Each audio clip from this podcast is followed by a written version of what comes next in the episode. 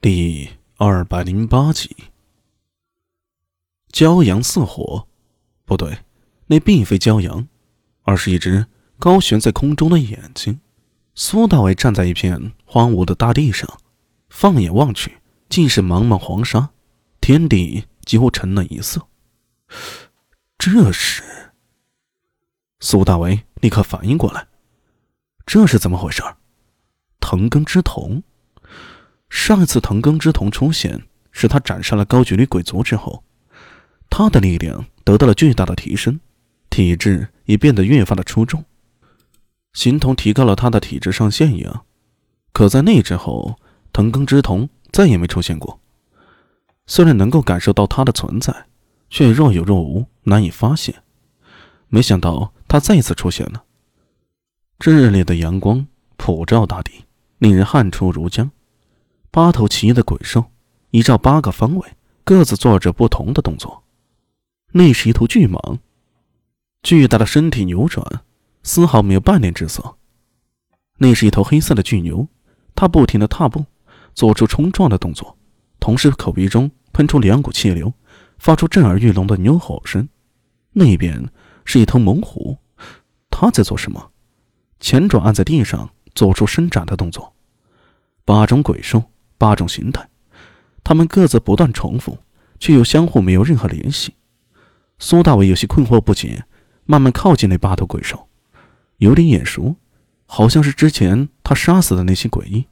不过他当日在长安街头杀死的可不止八头诡异啊，其他的诡异呢？而且这八头诡异看上去和那诡异有些不同。慢慢靠近，越来越近，苏大伟。走进那头巨蟒，但巨蟒却对他全无察觉。这时，他发现巨蟒不断的重复一个看似很简单的动作，但如果仔细观察，又会发现那是一种极为奇特的动作。简单中蕴含着无尽玄机，隐藏着千变万化。身体仿佛不受控制一样，跟着那巨蟒舞动着。苏大为听到他的大椎骨发出一连串的爆响。这动作可以锤炼椎骨。他心思一动，那头巨蟒却在这时候发出一声龙吟，腾身飞起，而后俯冲下来。一道金光没入苏大伟的天灵，一道元气顺着他的脊骨游走，一道元气顺着他的椎骨游走，发出噼啪声响。苏大伟啊的大叫一声，从梦中醒来，却发现全身都被汗水湿透了。是噩梦吗？不像啊。他觉得他的身体从未有此时这样好过。闭上眼睛，他仿佛能够感受到那一道元气沿着椎骨游走，不断对椎骨进行强化。一步踏出，身体不由自主的如巨蟒般扭动，紧跟着传来一连串的爆响之声。苏大为睁开眼，脸上露出疑惑的表情。曾得到时间传承的他，已经明白了那是什么。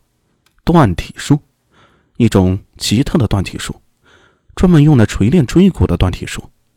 如果巨蟒代表椎骨，那么其他七种鬼兽又代表什么呢？苏大为一时间想不明白了。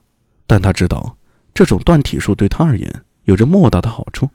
没错，他之前已经学会了金吞术，但金吞术其实是一种沟通元气、调动元气的方法，能调动多少元气？要根据身体的情况来确定，就比如说，有些人精神力强大，能够沟通感受一百斤的元气，但是他的身体素质却只能让他调动十斤的元气。如果他调动了十一斤的元气，就会对身体造成损伤；如果他强行要调动一百斤的元气，等待他的就只有死亡。原因无他，元气需要通过身体作为媒介传递出去。如果身体不够强悍的话，根本承受不得那种元气运动的力量。所以说，对于一人而言，能够感应到多少元气是下限，身体的强悍程度则代表的上限。有多强悍的身体，就能调动多强悍的元气，此二者相辅相成，没有冲突。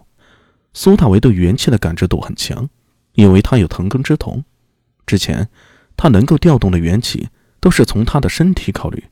唯一一次超过身体承受能力的调用，就是和苏庆杰联手镇压幻灵那次。好在在此之前，藤根之瞳一直在默默强化他的身体，所以那次虽然过度调动元气，但并没有对身体造成破坏。而现在，一套完整的断体术出现，八种鬼术，代表八种不同的断体功法，相辅相成，